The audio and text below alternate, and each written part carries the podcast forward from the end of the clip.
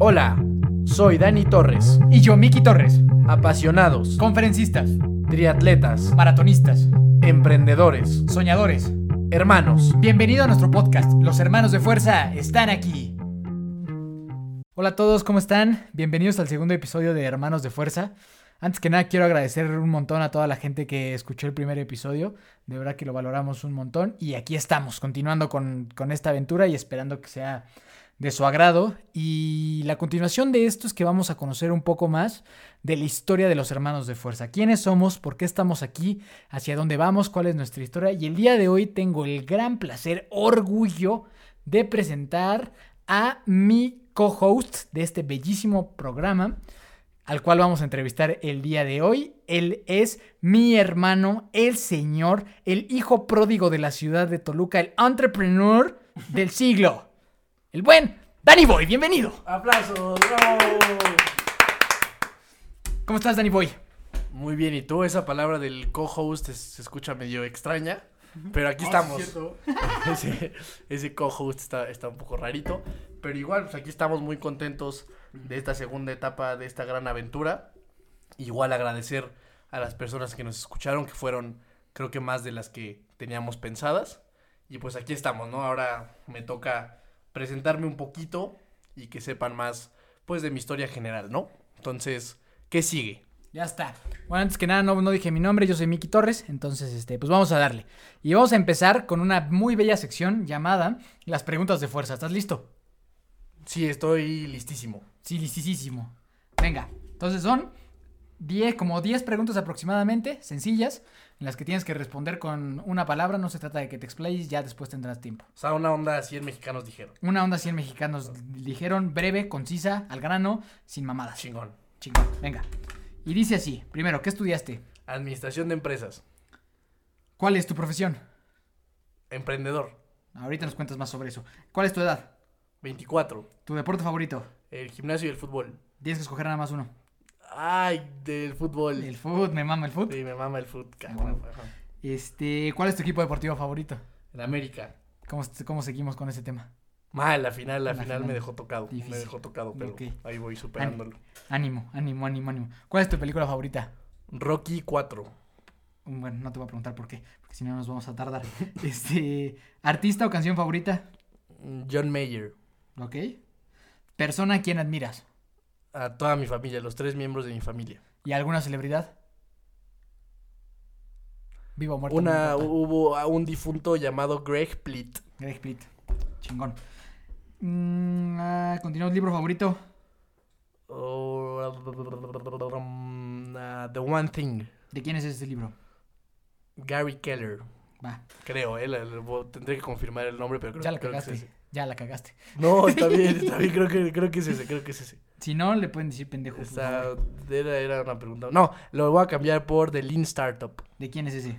Puta madre. E- Eric Rice, Eric Rice. Eric ¿Estás Rice de Lean Startup. ¿Estás sí, seguro? 100% seguro. The, Lean- esta The Lean. Startup, Eric Rice. Va.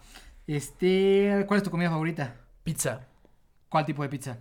hawaiana, ¿Orilla de queso o no orilla de queso? orilla de queso. Vientos. ¿Qué mascota tienes? Tengo tres perros, tengo cinco perros. Cinco perritos. ¿Qué razas de perritos? Ah, dos pastor alemán, un pastor australiano, un beagle y un dachshund. Chingón. Dachshund llamado también salchichita. Salchichi. En, en México, ¿no? Verguín. Correcto. Un dato curioso sobre ti. Un dato curioso sobre mí. Para mí no es tan curioso, para la gente se le hace curioso que desayuno nueve huevos al día. Sí, está muy intenso ese pedo. No Muy- tanto, yo creo que no muy tanto. intenso. Una No, familia podría desayunar. Sí es- eso sí es cierto, o sea, hay familias que desayunan eso. Pero en realidad es un plato relativamente pequeño. Bueno, si alguien, por favor, tiene un comentario al respecto, pueden decirle en su Instagram, comes mucho huevo. No seas favor. puerco. Este, y por último, esta es una pregunta interesante. ¿Qué harías si en este momento este lugar se prende en fuego? Es, es- es Te estás una- quemando, Es ¿eh? una gran ya, ya, ya, ya, está, val- ya está valiendo madre. Este, abriría la puerta en la, en la que estamos, sacaría a ti, sacaría a las personas que a- afortunadamente ahorita ya no hay nadie aquí y ya, nos sacaría a nosotros con vida y probablemente después buscaría ayuda para que se pudiera apagar el incendio, pero primero trataría de rescatar a las personas que estén involucradas en el incendio. O sea, un pedo tipo heroico. Héroe, sí, Tipo héroe, cabrón, cabrón. Tipo Capitán Sí. América. Va, entonces ahí termina la primera sección. Ahí ya pudieron conocer un poco más del buen Danet de Danone.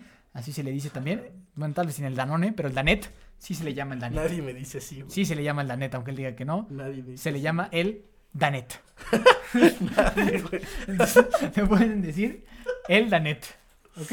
No, no es cierto, no me pueden decir así, nadie, nadie ¿Cómo te, cómo te pueden decir entonces? O sea, bueno, así alguna vez me, me, me dijeron Mm. mis primos hace, puta, yo creo que tenía siete años, pero no, en realidad ya nadie me dice así, pero si me quieren decir así tampoco pasa nada. No hay, ¿eh? no, no hay que negar la cruz de tu Yo parroquia. no, a mí no Danet. me pasa absolutamente nada. buen Danet.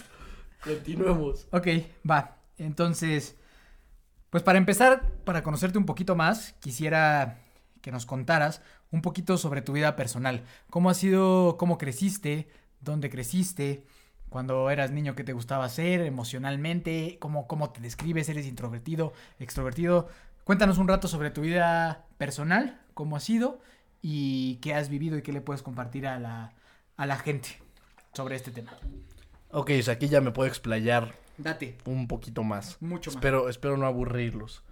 Y si no, pues ya ni Pues mira, la- vamos a hablar de, de la parte personal. Yo, desde muy chiquito, siempre, o sea, desde que tengo uso de razón, pues desde los tres años siempre fui un niño muy activo. Siempre hice muchísimo ejercicio. Pues te acuerdas, yo a los tres años Sí. tenía que jugar fútbol con tu equipo, o sea, con tu categoría, que era, Cabe, cabe aclarar que yo soy cuatro años más grande. exacto, él cuatro años más grande, yo tenía que jugar con su categoría, pues porque no había equipos de niños de tres años. Entonces yo desde muy chiquito siempre fui muy apasionado por el deporte y, y por el movimiento en general. O sea, nunca, nunca fui un niño que, que se quedara en la casa, nunca fui un niño de videojuegos. Siempre era alguien que estaba en la calle, pues desde que el podía. Fifita, el Fifita sí te gustaba. El- El eh, Fifita sí. o sea, era bueno pues por el, el- el talento nato, ¿no? Ahí del fútbol, pero, pero no, no era, no era, no era que fuera mi cosa favorita. Yo siempre prefería estar en la calle y demás. Entonces, pues de niño, pues, como tú evidentemente sabes, pues tuvimos una familia bastante normal, o sea, tú y yo, y mi papá y mi mamá. Creo que tuvimos una Saludos. infancia, por lo menos yo. Saludos a ambos. Saludos a los dos. Tuve una infancia extremadamente feliz. Eh, yo siempre en, en la escuela, avante Senca, avante siempre. Siempre. Seguramente nos estarán escuchando ahorita Pues muchos, muchos compañeros de, del Senca, igual y alguno de largos y ese tipo de cosas. Enemigos. Entonces, pero yo siempre fui muy feliz en la escuela, fui muy feliz en la primaria, siempre jugando fútbol con mis amigos. Era verdaderamente un niño muy, muy feliz y muy Mugroso, alegre. Mugrosón. Un niño mugrosón. No me, cierto- gusta, no me gustaba bañarme. Cierta aberración a la limpieza. Sin duda no me, no me gustaba para nada bañarme. No me Ni- ni pasaba la- nada ni- si, Ni, la limpieza dental. si jugaba fútbol todo el día y no me bañaba, en realidad no pasaba nada. Pero Las papitas. las la fa- Fanta. Todo eso siempre, la Fanta, la bambucha. La bambucha te mama. Toma Fanta, vive bambucha, era un lema para mí. Eh, entonces así crecí y, y en la parte personal siempre fui un niño creo que bastante competitivo y desde muy niño siempre me gustó pues tratar de destacar en lo que yo pudiera hacer y me gustaba hacer las cosas bien, o sea, buscaba siempre sacar buenas calificaciones toda la primaria, o sea, muchos años de la primaria tuve mi pues mis diplomitas de que primer lugar español, segundo lugar inglés y ese tipo de cosas. La verdad que me iba bien. En secundaria igual trataba de hacer mi mejor esfuerzo en todo para que, para que siempre me fuera bien. O sea, yo siempre tenía el objetivo de hacer las cosas muy bien y de tratar de destacar. ¿Y por qué? O sea, ¿por qué, ¿por qué te gusta destacar? O sea, ¿por qué siempre te ha gustado destacar? ¿Por qué buscas eso? Pues para mí, sí- o sea, para mí si hay algo que me, que, que me mueve todos los días, es que yo no soportaría la, idea de haber sido una persona más que recorrió el mundo. Y la gente que me conoce sabe que, que les digo mucho eso. O sea, para mí, algo que me causa muchísimo conflicto es ver la cantidad y millones y millones y millones de personas que viven en todo el planeta y cómo un porcentaje enorme de esas personas simplemente pasa su vida, se mueren y ya está. No hay una, no, no, no hacen un gran cambio. Y a mí eso es algo que, que, me, que me causa tanto miedo que es lo que me hace levantarme todos los días. O sea, el hecho de ser un ser humano más en la vida me parece una idea terrible. Ok, ¿Y al- alguna vez, o sea, te has sentido como que tan presionado a tener que destacar o a tener que ser, pues como tan diferente que te ha llegado a, causar algún daño o algo, la presión, demasiada presión? ¿O cómo ha sido eso? Porque entiendo la parte esa y, la comparto, la comparto mucho la idea de, de trascender, de no pasar aquí la vida como uno más, pero también tiene un tema de mucha autopresión, ¿no? O de autoexigencia. Sí, totalmente. De hecho, ahorita vamos a platicar un poco de eso que es que yo desde muy chiquito tuve muchas broncas en el tema de la ansiedad. Y la gente que me conoce también sabe eso. Y ahí nomás para contarles una, una pequeña historia, yo cuando tenía como 12 años, eh, me dio como mi primer crisis de ansiedad, en la que yo estaba en Galerías Metepec, estaba con mi mamá, y de repente siento como se me paraliza la mitad del cuerpo. O sea, yo estaba en la plaza sin hacer prácticamente nada, me sentía bien, estaba tranquilo. O sea, un niño de 12 años en realidad, pues pensarías que no tiene por qué estar ansioso. Y así era, yo me sentía bastante bien. Entonces de repente se me empieza a paralizar la mano, se me paraliza todo el brazo y después se me paraliza la lengua y entonces ya no podía hablar. Yo trataba de decirle algo a mi mamá, me acuerdo perfecto que yo le trataba de decir que iba a ir al baño y lo que le decía era iba, uh, no podía hablar, literal eso era lo que decía, no podía hablar. Y mi mamá no me creía. Hasta que se dio cuenta que era real, acabamos yendo al hospital. Yo me sentía pésimo, tenía, tenía paralizada la, la, mitad del cuerpo, las piernas ya no las sentía tampoco, o sea, la pierna izquierda. Me estaba asustadísimo, pues, se pueden imaginar a los 12 años sentir eso, pues es una locura. Y, después... aparte tú siendo un tipo que te encanta moverte. Claro, sí, o sea, para mí era, era como no poder usar mi cuerpo, era una, o sea, era una, para mí era una pesadilla. Entonces llegamos al hospital, me hicieron muchísimos estudios y al final de cuentas todo estaba bien y parecía que era un, un, un problema, una crisis de ansiedad. Similar a lo mejor un ataque de pánico, pero no tanto porque es, es un poco distinto, más bien era como una crisis fuerte de ansiedad a los 12 años. Después de eso, pues fui, o sea, desde ese entonces, imagínate, o sea, yo desde los 12 años soy una persona que, está acostumbrada a ir al psicólogo. Em, que para mí, o sea, mi psicóloga es alguien súper importante en mi vida. Saludos ahí a Erika por si nos está escuchando. Em, y entonces a esa edad tuve como otras cinco crisis similares en las que yo estaba normal, o sea, podía estar... Y nos pasó, seguramente tú te acordarás de algunas. O sea, que estábamos en, no sé, en, un restaurante desayunando, me acuerdo que nos pasó una desayunando, y de repente, pum, me, o sea, me brotaba la ansiedad de la nada, y se me paralizaba la mitad del cuerpo. Entonces era algo, era horrible. Todo esto lo, lo mejoré con, yendo al psicólogo, que es un especialista en ansiedad. Trabajaba con respiración, relajación y este tipo de cosas. Pero bueno, sí, hablando del tema que dime, yo, yo, yo, creo que este, que este tema de la ansiedad es un tema digno de hacer un capítulo entero, ¿no? O sea, de, de cómo es vivir con ansiedad, de las técnicas para ansiedad, de cómo detectar si tienes ansiedad y qué hacer, ¿no? Entonces, yo creo que en, en ese tema podríamos echarnos hablando un capítulo entero, ¿no? Puta, no, un chingo, pues yo con, con, eso vivo y pues sí es importante aprender a vivir con eso. Pero bueno, retomando eh, el tema de, lo... Vamos a hablar un día de la ansiedad por completo, porque seguramente hay más gente que sufre de eso que a lo mejor... Que a lo mejor no se da cuenta, exacto, y es algo, es algo bien feo. Eh, entonces, ¿por qué llegamos a hablar de esto?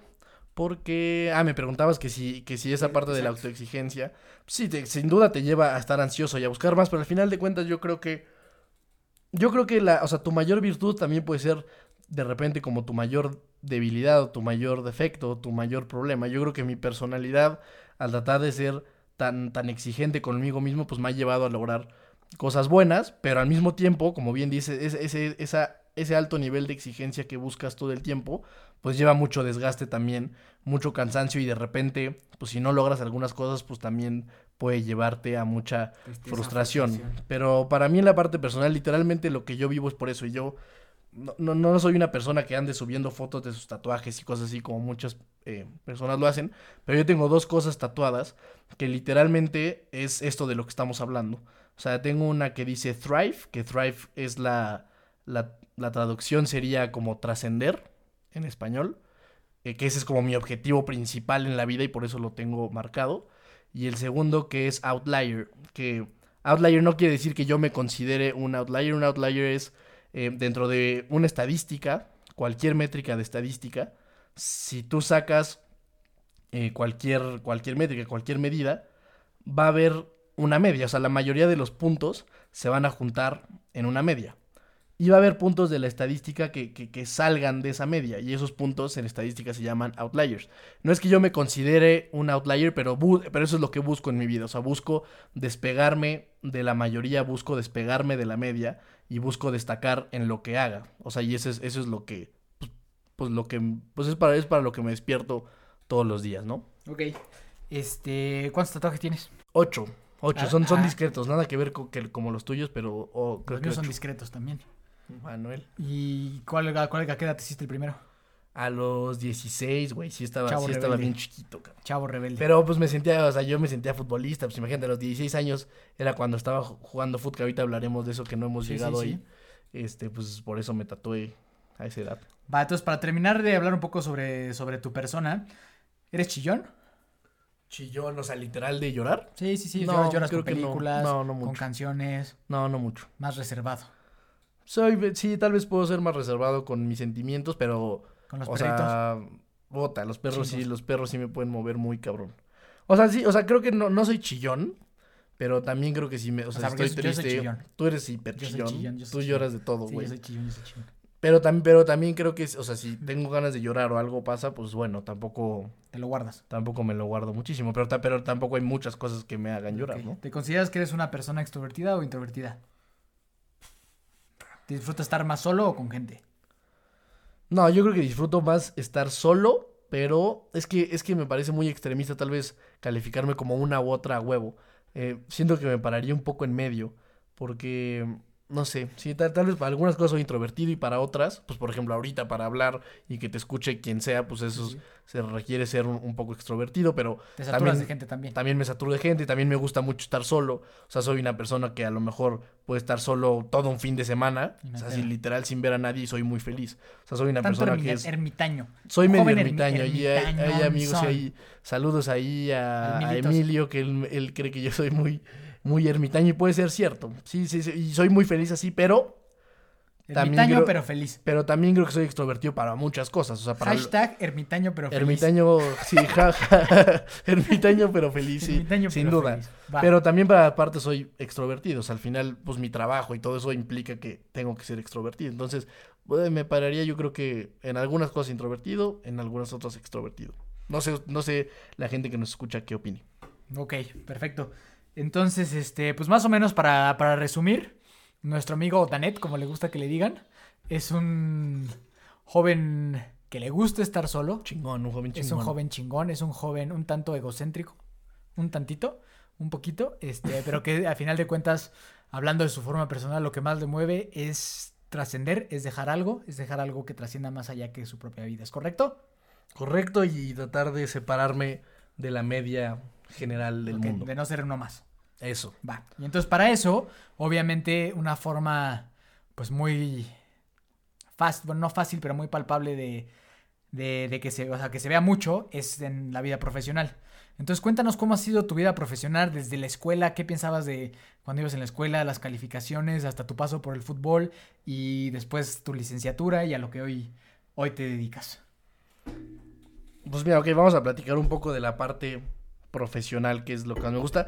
Ya nomás para cerrar la parte personal, creo que algo muy importante y algo que también le doy mucho tiempo es a la parte del autoconocimiento. Creo que si no te conoces, eh, estás, o sea, si no te conoces a ti mismo es muy difícil que logres cualquier cosa. El punto de partida de cualquier ser humano, desde mi punto de vista, es el autoconocimiento y el autoconocimiento muy, muy, muy, muy, muy, muy, muy, muy profundo. Que es un temazo, ¿eh? Que Ese es otro tema que también seguro, sí, seguro también hablaremos mucho, de mucho de eso, porque para mí también eso es una, o sea, es mi pilar más básico, o sea, y, le, como les comento, o sea, yo en el psicólogo llevo desde los 12 años, o sea, llevo 12 años en, en terapia, literalmente.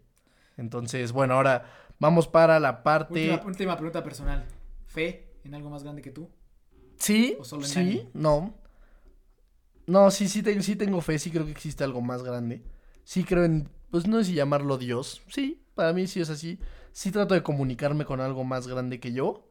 Pero, sinceramente, hay veces que me cuesta mucho dejar el resultado a, una fuerza mayor. Y eso también es un problema. Eso también es algo que genera mucha ansiedad.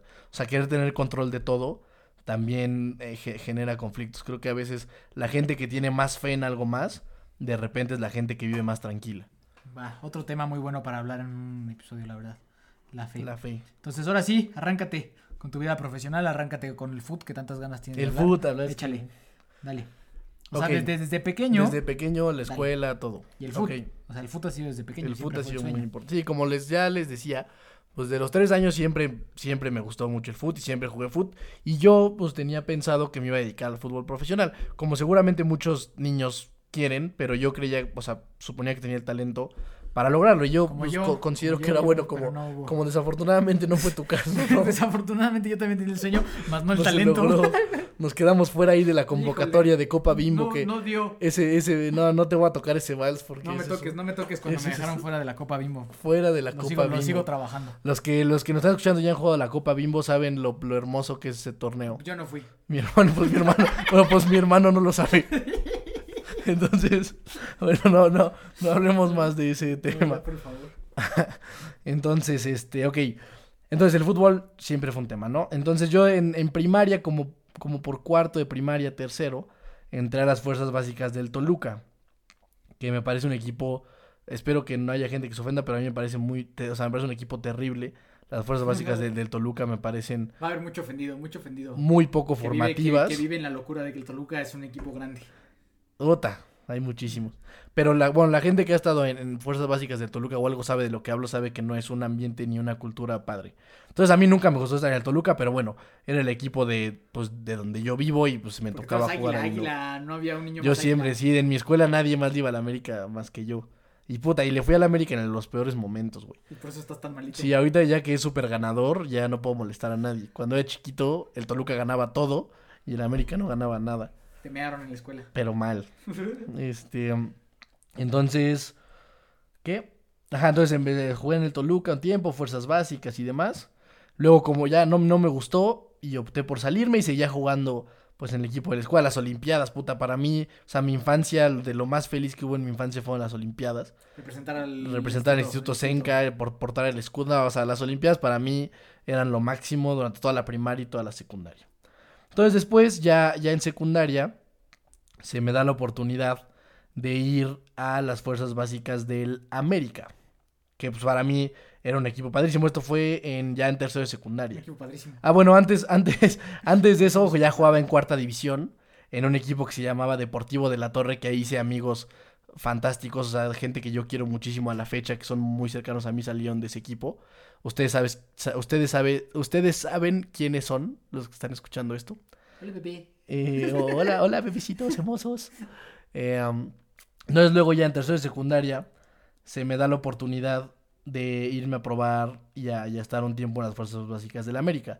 Entonces para esto yo tuve que pedirle, a, porque yo, o sea, los entrenamientos eran a las 4 y yo salía de la escuela a las 3. Entonces tuve que pedirle al director, bueno, mi papá tuvo que pedirle al director, que era pues en realidad una persona cercana a nosotros y que le mamaba el fútbol también. Entonces el güey estaba feliz con que yo pudiera llegar a ser futbolista, ¿no? En realidad muchas personas creían que pues podía llegar a lograrlo. Y pues a mí también me gustaba la idea, ¿no? Y como, a la mayoría de, como a la, mayoría de la gente. Incluyéndome. Incluyéndote a ti que no te tocó ir a la bimbo. Que no, no pasó, no pasó. Ni pedo. Ni hablar. Este, entonces pues imagínense, yo en tercero de secundaria, y a lo mejor la gente que estudiaba conmigo se acordará, que yo hubo un tiempo, y la verdad duró poco, fueron como dos meses porque se hizo algo medio insostenible. O sea, yo me perdí a la última clase de la escuela, o sea, para salir a las dos y llegar a, llegar a entrenar a Cuapa. O sea, salía, me salía una hora, o sea, perdía la última clase o la última hora de clases. Eh, me iba a Cuapa, iba comiendo en el camino y hacía todos los días. Y después ya, o sea, regresaba a mi casa super noche, salía a entrenar como a las seis y regresaba eh, a Toluca. Entonces era todo, todos los días irme a Coapa y regresar, irme a Coapa, regresar y perder clases. Entonces ya llegó un punto en el que yo me saturé, no me gustó y lo dejé, ¿no? Y entonces en ese momento decidí que ya no me iba a dedicar al fútbol. Y, pero, yo estaba muy feliz porque el fútbol, y, y, eso también estaría bueno hacer todo un capítulo. Tema de, fútbol. Todo lo que se vive en el fútbol es algo súper grande, o sea que hay, yo creo que hay muchos chavitos que el fútbol les ha destruido la autoestima, estoy convencido de eso. Pero bueno, ya hablaremos a mí me después. Mucho en el deporte. A ti sin duda, te claro. O sea, el fútbol está lleno de muchísima gente que no sabe formar niños y ese es un problema garrafal. Yo me acuerdo en el Toluca, o sea, un entrenador le decía a un niño de 12 años que era un pendejo y que no servía de nada. Eso es una locura, o sea, tú no puedes decirle eso a un ese niño era yo. bueno, eso no te tocó, creo que a ti nunca te tocaron esos insultos. pero seguro, seguro te tocaron muchos regaños terribles. Sí, tienes caca en la cabeza. Claro, y eso trauma, eso trauma a un niño y es, y es, y es terrible. Entonces, pero luego... Avancemos a los jaguares. Avancemos a lo, a, lo importante. Igual eh, en tercero de secundaria un poco... No, sí, lo del América más bien fue en segundo de secundaria y luego lo de Jaguares viene en tercero de secundaria. Yo estaba todo muy bien en la escuela, todo cool, chingón, madre, bien, divertido. Y un tío que siempre se ha dedicado al fútbol estaba trabajando en Jaguares de Chiapas. Tenía ahí un, poderosísimos Jaguares. Un que todos extrañamos a los Jaguares en Primera División. El gigante del sur. Tenía ahí un puesto directivo y él sabía que yo jugaba fútbol y me escribió un día y me dijo, "Oye, este yo estoy aquí en Jaguares, te puedo ayudar a que vengas a hacer unas pruebas, o sea, hacer unas pruebas ya con el equipo, o sea, ustedes, bueno, los que saben de fútbol saben que las pruebas de repente son muy difíciles porque llega muchísima gente y es muy difícil que te vean. Entonces él me dijo que él me conseguía entrenar con el equipo directamente y que me pudieran ver, ¿no? Entonces yo, en realidad yo ya no tenía muchas ganas de dedicarme al fútbol, pero sabía que era una oportunidad que no, que no podía dejar pasar, o sea, no, no había manera de que yo dejara pasar esa oportunidad. Entonces me fui a, a Chiapas a hacer la prueba, me di cuenta de muchas cosas, o sea, me di cuenta de que sí era bueno, pero que la gente que juega a niveles profesionales es mucho mejor. Entonces, desde ahí fue un golpe de ego muy cabrón, que también valdría la pena hacer todo un episodio de ese tema. Episodio del, ego. Sí, porque para, o sea, darte cuenta de que según tú eres muy chingón. Hay gente igual de chingona. Yo llegué pensando que era el mejor, o sea, yo, yo salí pues del Senca como la estrella y las olimpiadas y chingón y el crack y demás, y llegas a un lugar en donde a lo mejor... El es una escuela de Toluca. Es correcto, escuela de Toluca. Este... Y llegas a un lugar en el que, ¿qué crees que no es así, cabrón? O sea, hay gente que es mucho mejor que tú. Y eso ah, para, para la edad que tenía y demás, pues fue un golpe muy fuerte. Y para las ideas que tenías de quién eras. Y para las ideas tan, tan magníficas y grandes que tenía de, mí mismo en el fútbol. Entonces, claro que eso también fue un golpe en el ego y en mi personalidad bastante fuerte. Eh, entonces, total, o sea, las pruebas ya que me, me, quedo. Y entonces me dicen que tengo que regresar otro día, pero ya a vivir. O sea, yo tenía 15 años y me tenía que ir a vivir a Chiapas para jugar en la sub-17, bellísimo lugar. Yo, yo sí amo es El bellísimo Tuxtla Gutiérrez, chavos. y entonces, pues me dicen, oye, pues ya, pues, pero pues tienes que venir a vivir acá, cabrón. Yo tenía 15 años. Entonces, pero la neta tampoco lo pensé mucho y dije, no, pues órale, va. Para mi mamá, yo creo que fue para quien fue más difícil. Para todos nosotros. Yo creo que igual para toda la familia. Y hubo después ahí broncas familiares que vale la pena hacer un episodio de ese pedo también. La, la exnovia. y bueno, ahí la exnovia. yo, ahí yo andaba enamorado. Y enamorado. Saludos a mi Pau. ¡Toma! ¡Qué fuertes este, declaraciones! Y entonces ya, total, pues me voy para allá. Ya, para no hacer es que, es que podría aventarme una hora hablando de este pedo. Pero en resumen, nos estuve. Todavía no llegamos al entrepreneur, hijo. Todavía no llegamos a la parte más importante. Y no, está cabrón. Este, entonces ya estuve dos años allá jugando en la sub-17. Eh, me fue muy bien, puta, aprendí, o sea, yo creo que una gran parte de mi personalidad se forjó ahí, pues porque tenía 15 años. O sea, estuve ahí de los 15 a los 18, que creo que es justo la edad en la que mucha gente... Comete, más, comete y decide más pendejo. Exacto, empiezas a equivocarte mucho. Con todo respeto, con todo O empiezas a conocer muchas cosas y que el chupe y, el, y, las drogas y todo ese desmadre, yo no lo podía hacer, pues yo estaba entrenando. O sea, yo no tenía tiempo para eso, no podía hacerlo. O sea, no podía llegar al entrenamiento todo crudo. Entonces, para mí eso estoy, estoy 100% convencido que para mí el fútbol me salvó la vida de muchísimas maneras. Entonces ya pasaron dos años y medio. Mi, mamá dice que le salvó la vida de la delincuencia. Mi mamá pensaba que yo iba a ser un delincuente. Bueno, no creo que lo pensara de verdad. Pero sí, es que era un, niño muy. era un niño muy activo y muy inquieto y hacía. delincuente. No, nunca fui un delincuente, pero era activo y demás. o sea, tenía como mucha energía para hacer cosas. no, nunca fui agresivo, güey. y entonces, ya, o sea, iba a pasar a la sub-20, nos dan la lista y nos dicen, no, bueno, o sea, de la sub-17, todos estos ya se van a su casa y a la, la sub-20 pues pasan tantos, ¿no? Yo tenía la fortuna de que, de que sí iba a pasar a la sub-20. Tres días antes de que yo regrese a entrenar, a, donde, a, hacer pretemporada, sale un artículo en las noticias y en los periódicos que el equipo Jaguares dejaba de existir porque Querétaro, que había descendido, había comprado la plaza y entonces, pues, tan tan. Se acababa la, o sea, se acabó mi carrera futbolística en tres días.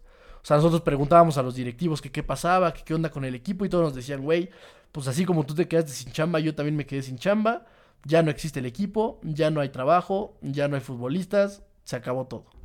Entonces, puta, imagínate, o sea, fue un golpe muy fuerte para mí que yo ya iba como, como más motivado. Y en ese momento se acabó mi carrera futbolística y en ese momento yo quedé un poco eh, como molesto con el fútbol profesional en México. Y al mismo tiempo, también ya tenía ganas de regresar a mi casa, tenía ganas de estar con mis amigos, pues porque me fui muy joven. Con la familia, con tu con la, Con la familia, contigo, con mi papá, con mi mamá, o sea, estar con la gente que quería, porque pues en realidad sí los dejé de ver mucho tiempo. Y total, pues ya, o sea, fui por mis cosas y regreso a Toluca, ya regresé a vivir aquí. Y entonces viene ya la parte del... Ahora sí, después de todo este rollo del fútbol que fui, que fui a la América, al Jaguar y a todas partes. Y ahora, y es que, Ahí viene el entrepreneur. Y es que resumí todo este pedo, ¿eh? Porque me podría echar, no, man. Nos vamos a echar luego episodios aislados de cada uno de esos temas. Sí, sí, sí, porque No, sí está, para que sigas está, hablando sí de está cabrón, cosas. sí está cabrón. Entonces, bueno, ya, regreso, ya regreso a vivir acá, pasan diferentes cosas, y entonces toca el momento de elegir una carrera, ¿no? Puta, ya, ¿qué, qué voy a estudiar, cabrón? Pues si yo iba a ser futbolista. Y entonces, pues sí, como mi papá, pues siempre fue emprendedor, mi papá siempre tuvo empresa y demás, y a mí me llamaba la atención el tema, pues dije, bueno, voy a estudiar una carrera que sea más o menos general en, en la materia, y después, pues, veré en qué me especializo, ¿no? Entonces elijo estudiar administración de empresas. En la poderosísima. En la poderosísima UVM. Sí, señor. Sí, señor. La idea de estudiar en la UVM, la neta, en inicio era porque yo tal vez iba a volver a dedicarme al fútbol. Y en la VM, y la VM está prácticamente en todos los estados de la República. Entonces no era, no era tan complejo que si volvía a jugar fútbol, Bendita lluvia. me iba a, otro, a otra VM, ¿no? Pero entonces, total, ya, ya después me ofrecieron jugar en otros lugares de fútbol, ya no quise, ya no quise seguir con eso y, y de- y decidí dedicarme a, a, a los estudios, ¿no? Y muy rápido en la carrera me empezó a gustar mucho. O sea, tuve la fortuna de que muy rápido en los primeros semestres me empezó a gustar mucho el mundo empresarial, mucho el tema de marketing, el tema de la contabilidad, o sea, el tema integral de lo que compone una empresa me empezó a gustar mucho y me empezó a divertir y desde ahí empecé a leer mucho de eso y, y yo siempre tuve en mi chip, pues igual porque mi papá siempre fue así y mi mamá también siempre fue independiente, o sea, nunca, nunca en la familia ha habido gente que sea eh, trabajadora o que sean empleados de alguna empresa. Entonces yo siempre en mi chip tuve que, pues yo de grande tenía que poner algo yo y de eso vivir. Y entonces conforme iba estudiando, más me iba gustando el tema y más me iba gustando y más y más y más. Hasta que, pues hasta que siempre, o sea, empecé a trabajar muy joven. Yo desde que empecé a trabajar en el fútbol a los 15 años, porque es un trabajo, pues porque te pagan. Trabaja- Trabajó desde joven, ¿eh? Desde Oigan la joven, historia. joven trabajador La- desde la los historia 15 de- años. La historia. La historia del trabajador desde 15 años. Es Chavi- real, güey. Chavito, chavito. Es real, chavito, yo ya me ganaba mis 3 mil pesos al mes, todos cabrón. A huevo. yo me ganaba mis 3 mil pesitos al mes desde los 15 años. Entonces, pues, siempre, ya cuando regresé, estuve como un año sin chambear. Y luego ya muy rápido empecé a trabajar con mi papá en, en su empresa y aprender de él, que para mí ha sido pues un gran entrenador. Sensei. Exacto. Y ya, ya durante los últimos semestres de la carrera, empecé a trabajar con él en una startup de tecnología que tenía él con otros tres socios, que se llama el famosísimo Crypto 4S, Nadie que, que, ese no, que la verdad no ha despegado y no ha funcionado, ya, pero para mí esa, esa empresa fue, eh, yo le debo muchísimas cosas, o sea, Bendito. me enseñó miles y miles de cosas de cómo funciona un emprendimiento, cómo funciona una empresa de tecnología. O sea, puta, son miles. Podríamos hacer un episodio de El todo ese pedo. emprendimiento. Episodio de emprendimiento. Échele. Entonces, total, que aprendí muchísimo ahí. Algo que me ayudó mucho fue que durante casi toda mi carrera trabajé. De una u otra manera siempre estuve en la talacha y leyendo mucho. O sea, fue- o sea, desde muy rápido me di cuenta que era un tema que me, que me apasionaba y que me gustaba. Entonces ya total me graduó y me acuerdo mucho de esto. Me acuerdo que yo... A ver, vamos a hacer una pequeña pausa. Pausa. ahí. Pausa, pequeña pausa. Primero, ¿te gustó tu carrera? Sí, muy cabrón. Sí, te gustó cabrón la carrera. Me gustó, sí, sí, sí me gustó. O sea, sí, sí me muy gustó. cab- Acabas de decir que muy Ah, cabrón. sí, sí me gustó. Sí, ¿Sí o no? Es que está- estoy de buenas. ¿Muy cabrón o no muy cabrón? Me gustó muy cabrón la, la materia más que la carrera tal cual en la VM. O sea, la, la materia en general sí mucho. Ok. ¿Te gustó haber sido futbolista? Cabrón. Ese sí, cabrón, un chingo. Sí, es algo que me cambió la vida. ¿Te arrepientes de haber dejado el fútbol por la carrera?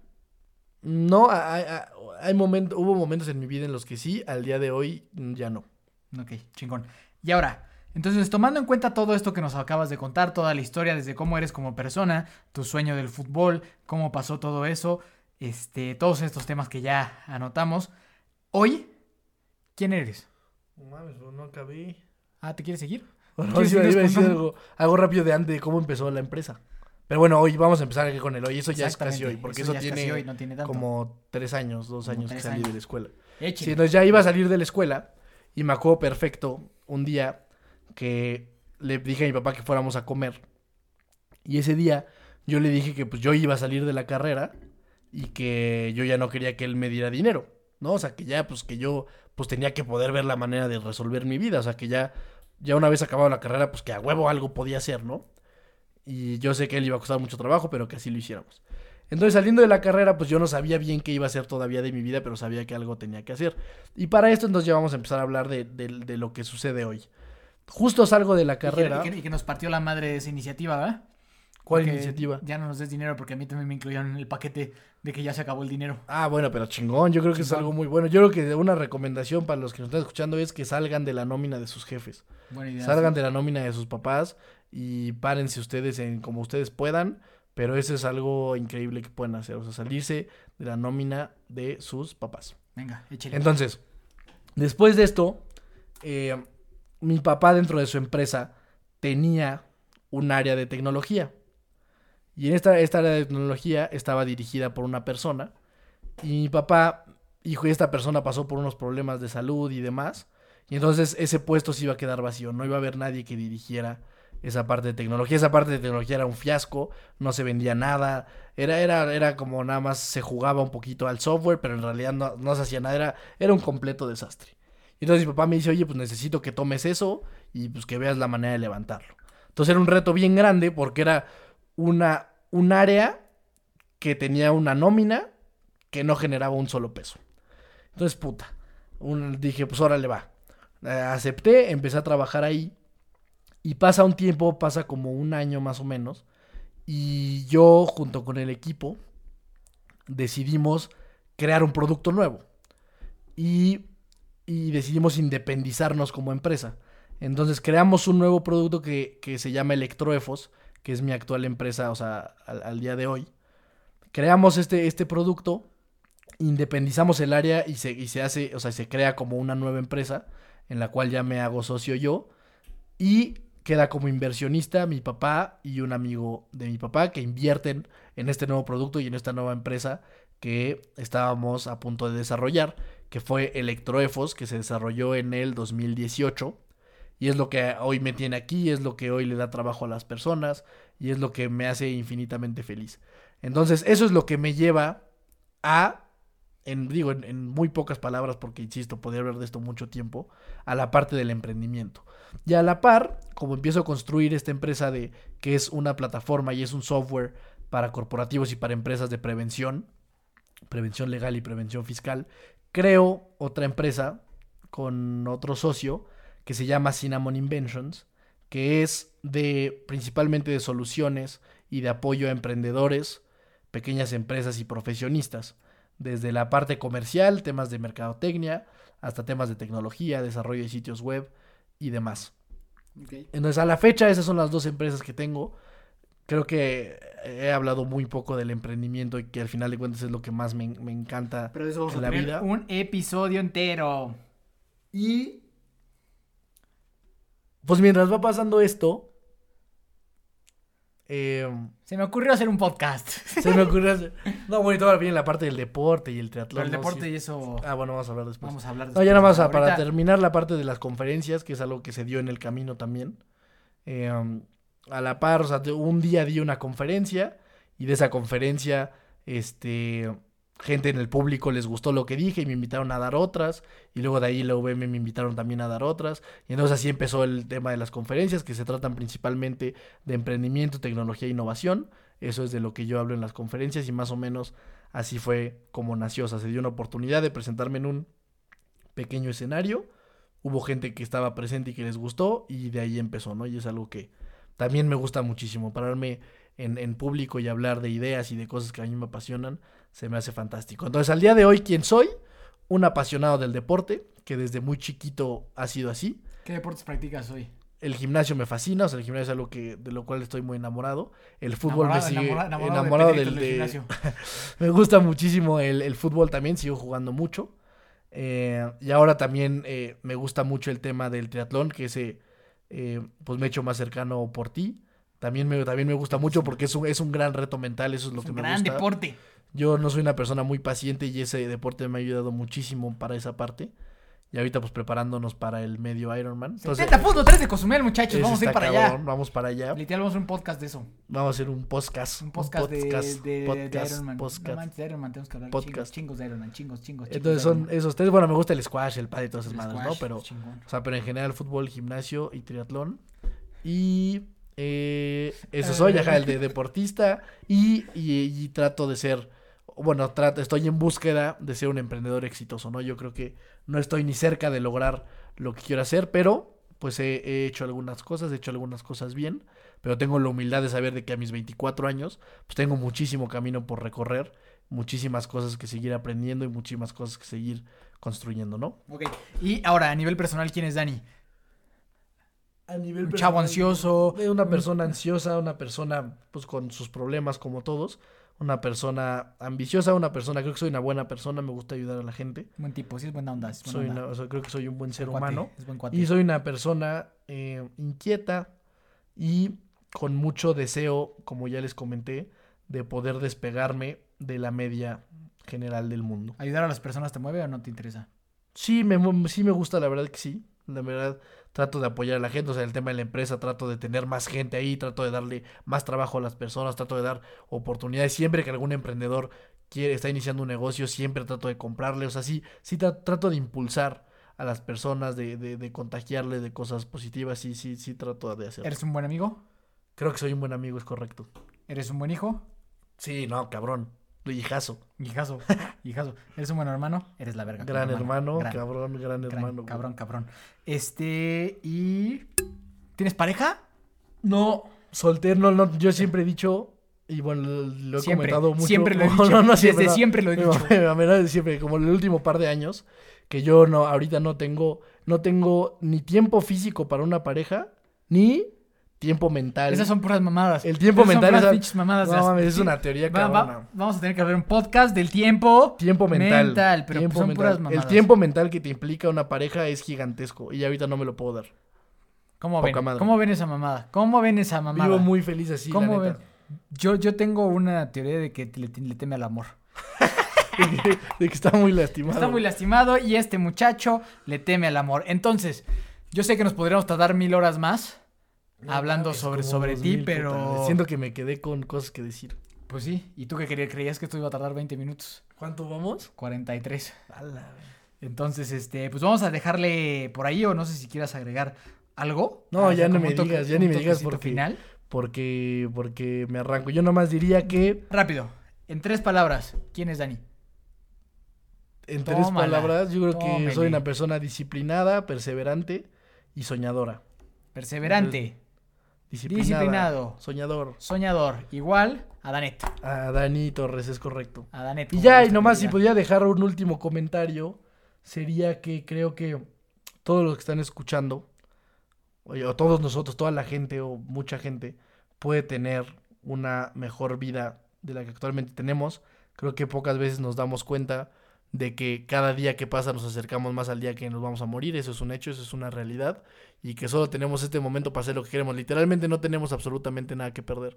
En el momento en que nos damos cuenta de que nos vamos a morir y que cada vez nos acercamos más a morirnos, entonces se te quita el miedo de, de lo que la gente piensa de ti, se te quita el miedo de intentar cosas porque no tenemos absolutamente nada que perder. En realidad ya perdimos, nos vamos a morir. O sea, ya sabemos que tenemos un fin. Entonces todo lo que hagamos de aquí a ese fin es lo que importa y al final de cuentas todo eso es un juego. O sea, es un juego de que te diviertas, de que construyas lo que quieres construir y de que te la pases poca madre en el Estar con camino. personas, las personas que te Estar con las importan. personas que, que para mí es lo más importante. A lo mejor no lo dije mucho ahorita, Nada. porque hablamos de porque hablamos de la parte profesional y personal, pero para mí el emprendimiento y todo eso es fantástico, pero si hay algo más importante que eso es estar con la gente que quieres y pasar Totalmente tiempo con ellos y la gente, o sea, la gente que, que- que quieres y que amas es, es lo más importante que hay. El tiempo con ellos y cuidarlos a ellos es lo más importante porque una vez más no sabemos cuándo se le puede acabar la vida a alguien de personas que tú quieres o a ti. Entonces hay que aprovechar yo creo que absolutamente cada segundo. Perfecto. Pues ahí está. Ahí está. Ya conocieron un poco más al buen Danny Boy. La próxima semana me tocará a mí aventarme este rollo. Yo creo que también me va a tardar un montón hablando de mí. Pero bueno, pues así va la cosa. Ahí vamos a seguirle dando a este, a este proyecto. Espero que haya sido de, de su agrado, por favor, compártanos, coméntenos. Nos pueden encontrar en nuestras redes sociales como... Como Daniel Torres con dos O's en Instagram y en TikTok. En TikTok. ah, es TikToker. Dan, Daniel Danet es el TikToker. es el TikToker. Es una, es una buena plataforma. Yo soy un fracaso. Ahí estoy compartiendo cosas de emprendimiento y demás. Van a ver que tarde o temprano todos ustedes van a caer en TikTok. Ahorita es algo a lo mejor medio infantil, pero poco a poco van a ver. A lo mejor ahorita hay algunos que lo usan medio escondidas. Ustedes saben quiénes son. No se escondan. No se escondan, no sean cagones.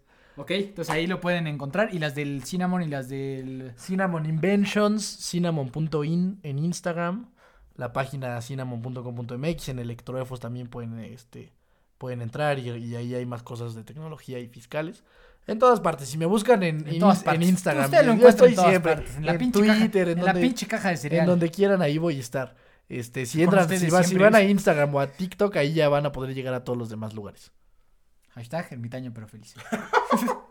ok, este, a mí me pueden encontrar como Miki Torres C y Fly Multisport Family. Por último, la recomendación de esta semana para todos ustedes es una serie llamada Friday Night Lights. La pueden encontrar en Amazon Prime. Es una serie sobre un equipo de fútbol americano. Como pueden ver aquí, los deportes es algo importante, pero ahí encontramos la verdad que un montón de motivación. Brevemente, ¿qué opinas sobre esa serie y por qué la tienen que ver los demás? No, chingona, buenísima, poca madre, grandísima serie, motivación, eh, entretenimiento, diversión, trabajo en equipo, padrísima. Ahí me despido con una frase que me inventé, que me gusta mucho, y es que, y se las quiero dejar Arriba, Dani. con mucho cariño, ¡Arriba, Dani!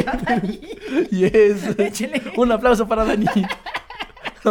y la frase de verdad, y se las digo desde el fondo de mi corazón, es cuando te das cuenta de que lo que creas en tu mente lo puedes volver realidad, el mundo cambia. Y de verdad lo creo con, con, con, con, toda la certeza del mundo. Cuando te das cuenta de que lo que tú crees y lo que tú te imaginas de verdad lo puedes convertir en realidad, tu mundo entero va a cambiar. Entonces atrévete a hacer cosas que no te, que no te has atrevido porque, estimado amigo o estimado amiga o quien sea que nos estés escuchando, te vas a morir.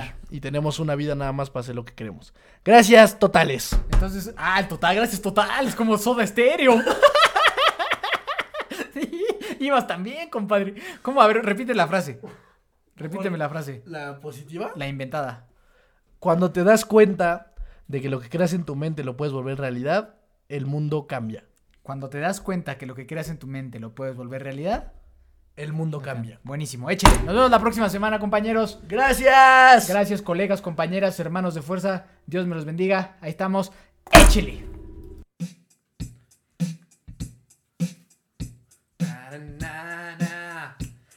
na na na. Hey, hey, hey. Mario.